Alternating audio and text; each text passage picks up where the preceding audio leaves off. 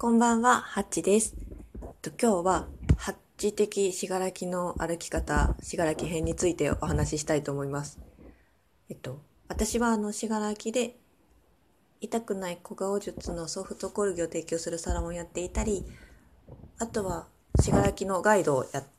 て、個人的なガイドをやっていたりします。はい。えっと、今日早速なんですけど、まあ私が SNS でしがらきのこと検索してて、なんか意外と初めて来た人が困ってることってあるんだなっていうのを感じたので、なんかそれの解消法というか、知ってるとあんまり困らないかもというか、そういう情報が提供できたらいいかなと思って、今回はその話をしたいと思っています。はい。えっとね、まず最初にざっと言うと、あの、まず、しがらきではお昼ご飯の確保が大事っていうことと、あと、しがらき駅周辺の一番の見どころ、しがらき鎌本散策路は道が狭いので、車の運転不慣れな方注意っていうのと、あと、しがらき町内、特にあの、駅周辺は、電動自転車のレンタルが便利っていうのと、あとは、お店に見えるところに人がいないかもしれないっていうところ、と、あとそうだな、お店入るときに、こんにちはっていうのを言った方がいいことがあるよっていうのと、あと、えっと、そうですね。その辺のお話ができたらいいかなと思っています。はい。まず1個目が、あの、お昼ご飯の確保なんですけど、あの、しがらきは、ファミレスとか、ファストフードとか、あの、チェーン店のお店がもうほぼほぼないです。ほぼほぼないっていうかもう全然ないです。鉄火一品さんが朝宮にあるぐらいで。まあ、あの、困った時のファミレスっていう考えはまずしがらきの場合はない方がいいかなと思います。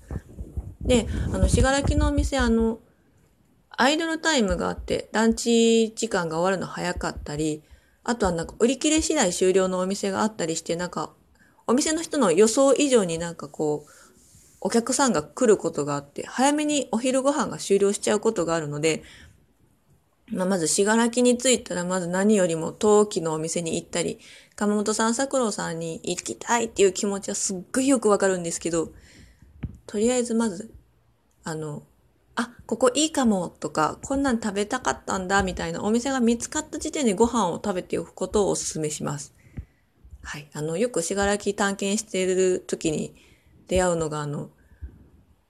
ついつい見、見入ってしまってお昼ご飯食べ損ねたんですけど、今からの時間でもご飯食べれるとこって近くにありますかみたいなのを3時か4時頃に聞かれることがあって、なんかすごい困っておられる方、割と多いみたいなんですけど、なんかもし同じ状態になってしまったら、えっと、しがらき駅からずっとまっすぐ行ったところにある交差点すぐ近くの丸太陶器さんっていう中に、丸ポタ社さんっていうカフェが新しくできたんですけど、そこはだいたい昼の3時ぐらいまではランチやってるそうなので、まあ、あの、3時ちょっと過ぎても、あの、ランチ担当の方いらっしゃったら対応してくれるって言ってはったので、まあ、かす、え、違う、水木、お休みなので、水曜日と木曜日が定休日なので、その日以外は一度、えっと、3時過ぎていたら連絡してみるのもいいかなと思います。で、あと、商店街があるんですけど、商店街の中にカフェアワイスさんっていうお店があって、地元野菜を使った料理を提供してくれるお店なんですけど、そこも割と私、まあ4時ぐらいにご飯食べたことがあるので、まあご飯があればランチセット出してくれますし、なければあの、和風パスタは割と、あの、遅い時間でもある時が、ある可能性があるので、はい、えっと、行ってみてください。ここは日曜日、月曜日定休日です。はい。あと、東園さんっていう地元の人行きつけの喫茶店みたいなところがあるんですけど、そこもお昼ご飯やってて、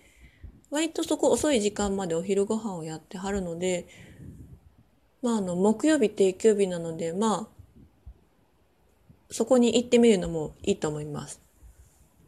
で、いよいよ、そこもなんか、なくって、もう終わってるって言われたみたいな時があれば、あの、薬味ベーカリーさんってパン屋さんが同じ商店街内、ちょっと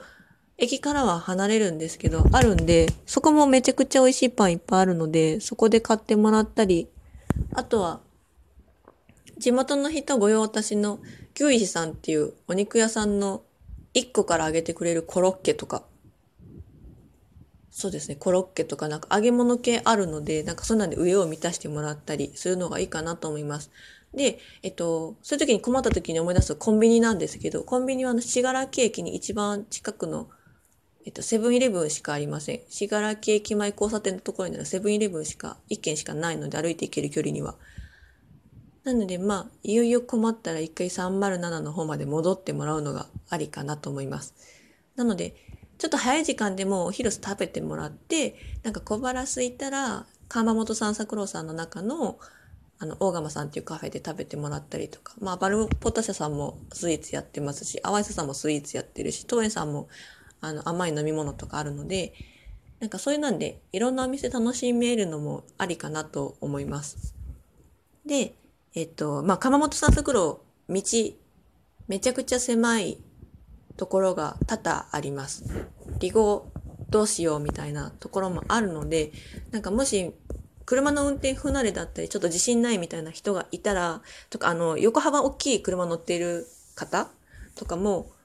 なんか軽自動車だと割と行けるんです。行けるとこ多いんですけど、まあそれでも運転不慣れだったらもう諦めて駐車場に止めて歩いてもらうか、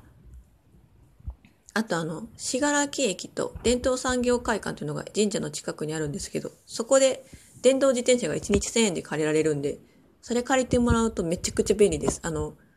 鎌本さん桜さんの中をいろんな鎌本さん巡りたいみたいな時だったら、まあ、あの、完璧電動自転車の方が割と機動力高くて、あの、移動距離も稼げるし、そうですね。一番便利かもしれないです、もしかしたら。あの、普通の自転車だと坂のアップダウンがきついので、かえってお荷物になることがあるんで、歩くか電動自転車がおすすめです。で、あとあの、よくあるのがあの、これ欲しかったけどお店の人いなかったから買えませんでしたとかってよく聞くんですね。聞くんですけど、なんか、実は見えない場所にいるだけで、あの、都心部のお店みたいにこう、いらっしゃいませスタイルじゃなくて、なんだろう、最近の朝ドラとか見てる人だったら、大野商店さんみたいに家族経営だったりとかするので、なんかこう、用事をしながら店番されてること多いので、なんか、用事がある人、なんか聞きたいことがあったり、これ買いたいとかいう人があれば、すみませんっていう声をかけてもらうのが多分一番硬くって、で、なんか黒板とかに電話番号書いてあって、ご用の方はこちらの番号におかけくださいみたいなところにかけてみたり、あとご用の方、このピンポン鳴らしてくださいみたいなチャイムついてるところもあるので、なんかその二つなかったらもうすいませんスタイルで言ってください。あの、建物三つぐらいあって、なんか大きいギャラリーとか、なんかこう、ガレージみたいなところがあって、なんかちっちゃいギャラリーがあるみたいなところとかも、何箇所か建物のところもあるんですけど、私割と、なんか、買いたいものがあるときは、すいません、すいません、すいません、みたいな、こう、セルフスタイルで探しに行ったりとかすることあります。で、あともう一個が、あの、なんだろう、こんにちはって言って入るのが一番いいかなと思います。なんか、なんだろう、話しかけていいサインみたいな、なんか、こんにちはって言って入ると、割とお店の方から、なんか、どこから来たんですかみたいな感じで話しかけてくれることが多いので、なんだろう、なんか、しがらき焼きのこんなこと知りたいんですけど、みたいなのは質問しやすくなったりとか、向こうの人もなんか、割と話しかけていいのかな、どうかな、みたいな、お店の人もなんか作家さんなので、なんか接客専門の方ではなくて、どちらかというと作るの専門の方なので、なんか話しかけていいのかなって躊躇されてることもあるので、まあなんか、そうですね。なんか、こんにちはって言うと話しかけていいよみたいなサインになりますし、あとなんか聞きたいことがあったら私割となんかこのピカピカしてるのってなんでピカピカしてるんですかみたいな。なんか作家さんが店番してくれてるから、店を見てくれてるからこそ、接客してくれてるからこそ、なんか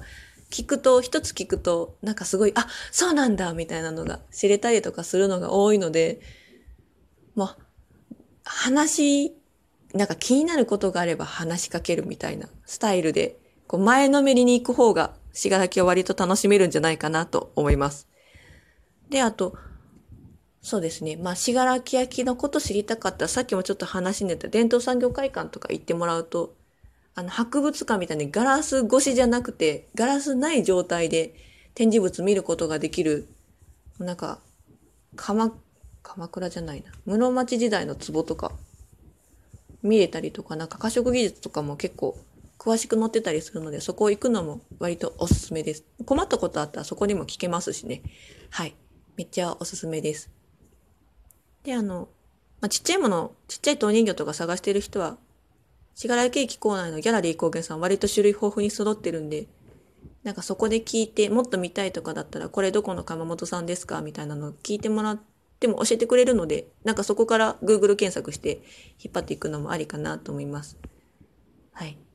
まあ、あの、車で来られたこと駐車場、無料駐車場、土日祝日限定の無料駐車場とかもあったりするんで、なんか今、スカーレットを盛り上げる推進協議会みたいなホームページもあるので、そこに無料駐車場の情報を載ってるので、一度探してみるのもいいかもしれません。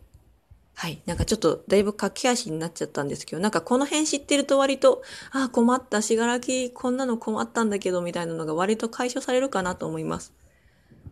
うん。ですね。はい。今日はあの、しがらき釜焼きアップルパイっていうののお手伝いで、堺市のミクロックの音楽フェスに行ってきました。